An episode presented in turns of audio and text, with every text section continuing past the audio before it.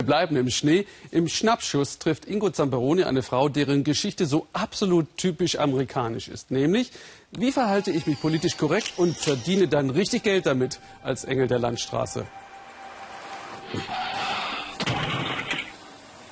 Jedes Jahr sterben zig Millionen Tiere auf Amerikas Straßen.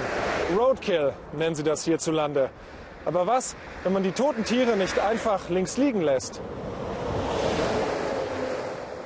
Eine resolute Frau in Massachusetts hat eine Antwort darauf gefunden.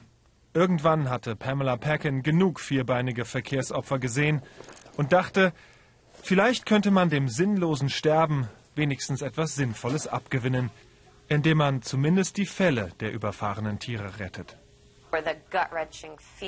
Es hat mir immer das Herz zerrissen, an den toten Körpern vorbeizufahren und sie einfach da liegen zu lassen.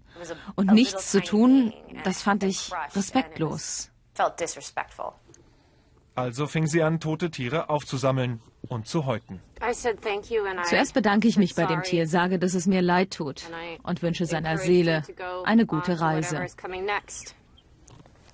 Dieses Opossum hat sie selber am Straßenrand gefunden. Mittlerweile liefern ihr aber auch Wildhüter zu. Dafür musste Pamela extra einen Trapperschein machen. Der Gegensatz zu ihrem früheren Bürojob könnte kaum größer sein. Weil im Sommer der Verwesungsprozess zu schnell einsetzt, sammelt sie Nerze, Füchse oder Biber nur im Winter auf. Vergangene Saison hat sie um die 100 Fälle verarbeitet. Das Rückenfell muss intakt sein, sonst lohnt es sich nicht für mich. Aber Streusalz oder Blut, all das kann gereinigt werden. Das macht dann die Gerberei. Behutsam trägt sie jedes gehäutete Tier zurück in den Wald, damit es anderen Tieren als Nahrung weiter dienen kann. Nachhaltigkeit, das ist Pamelas Mantra. Aber auch Basis ihrer Geschäftsidee, die sie unter eigenem Modelabel professionell vermarktet. Aus den gegerbten Fällen entstehen Unikate. Ab 1000 Dollar aufwärts.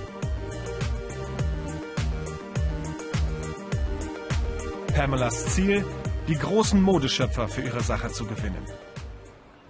Zu ihrem wachsenden Kundenstamm gehört auch Jennifer aus Boston, die früher mit Pelz nie was zu tun haben wollte. Ich habe das Gefühl, den Tieren ein zweites Leben zu schenken. Es ist würdevoller und ich bin nicht Teil einer grausamen Pelzindustrie. Für Pamela ist das ethisch einwandfreier Luxus, direkt von Amerikas Straßen.